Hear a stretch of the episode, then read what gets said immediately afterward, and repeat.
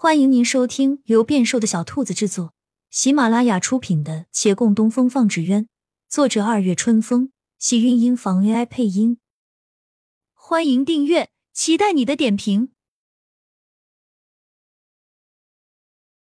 第七十四集，沈芊芊惊讶：“妹妹，他这人气势不坏。”杨少爷诚然令人惋惜，他能死里逃生，我也很欣喜。陈生红救了杨少爷，你该感激他没错，但为什么要我也得感激他？他坏不坏，与你与我看来是不同的。你换个位置想一想，比如说你讨厌的那个杨连喜，他其实对他母亲很好的，他是个十足的大孝子，那么你就会对他另眼相看，不再讨厌他了。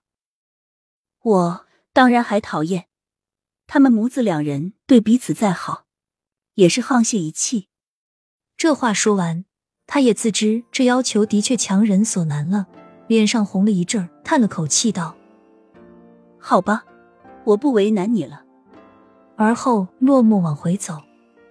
骆长青心中不悦，也不多留他，两人加快了往县衙去的步伐。县衙公堂十分冷清，只看见李慕言一人不在堂上坐，在下面来回的踱着步。见到他们，一双冷眼扫来。叫刚要踏进门槛的人脚步不由顿住，路上耽搁了不少时间，只怕免不得一番训斥。好在李大人盯了他们片刻，并未问为何迟来，只是道：“还不进来？要身上的雪再多一些吗？不嫌冷？”他们的伞已经丢了，肩上和发上都是细细的雪片。两人松了口气，刚走进大堂，骆长青想起一事来。拉过陆凌，我到了，你去看大夫。大堂里人虽然少，但烧着炭火，还算暖和。骆长青的身子在这儿应当能撑得住，但陆凌还是犹豫了片刻，没有动。李慕言听此话奇怪，一朝他看过来，但见他手上的伤，脸色立时变了。你们遇到歹人了，在哪里？不算歹人，无妨。两人向他简述了方才所遇之事。喝醉之人无心之过，李慕言也不能这样就去拿人。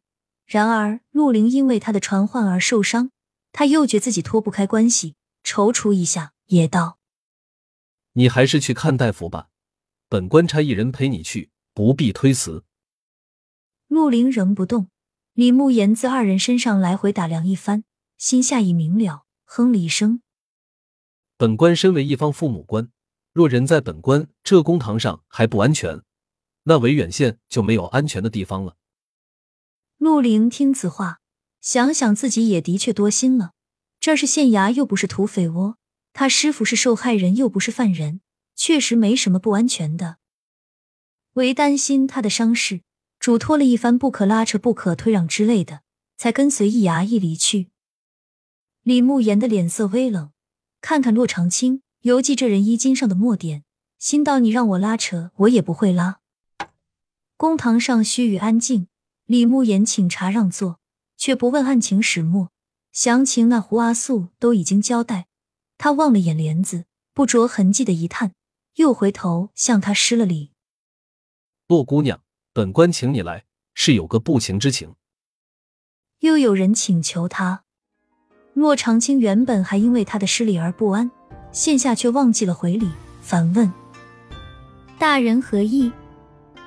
陈生红按律当处流刑三年，而若姑娘能放弃指证，他便可脱此罪，从轻处罚，与那共犯许燕来一样，入狱三十日。我希望姑娘能放弃。他不打哑谜，直截了当道明了意图，说罢盯着面前人看。却觉这人的反应比他想象中大。骆长青眼中怒色强甚，还有几分不可置信。他甩了一下衣袖，而肩上骤然的痛楚又让他不得已停下动作。此时，帘子后的陈生红也不由镇住。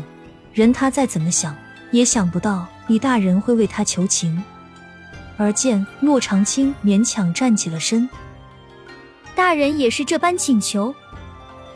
也，因为什么？莫不是也因他救了杨少爷？这是一个方面。所以杨少爷是人，我不是。他对杨少爷的恩，要我来报。洛长青定定神，方才的怒意慢慢消减，但他要坚持的东西不能妥协。一个人如此也就罢了，两个人都如此，未免让人心寒。非是他得理不饶人，他也懂每个人都有要护的人。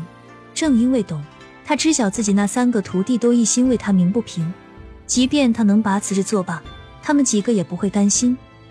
他们对他真心实意的关切，怎么会同意忍气吞声呢？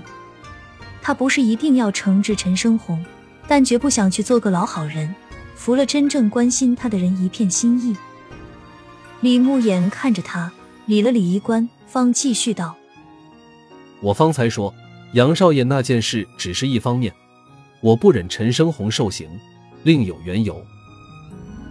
愿闻其详。”骆长青垂下眉眼，他委实不想听那番人无完人。浪子回头金不换之类的大义言辞，可人已经在这儿了，不听也没办法。李慕言欲言又止，朝帘子后面又看了一眼，向他走近了几步，压低了声音：“亲亲小耳朵们，本集精彩内容就到这里了，下集更精彩，记得关注、点赞、收藏三连哦，爱你！”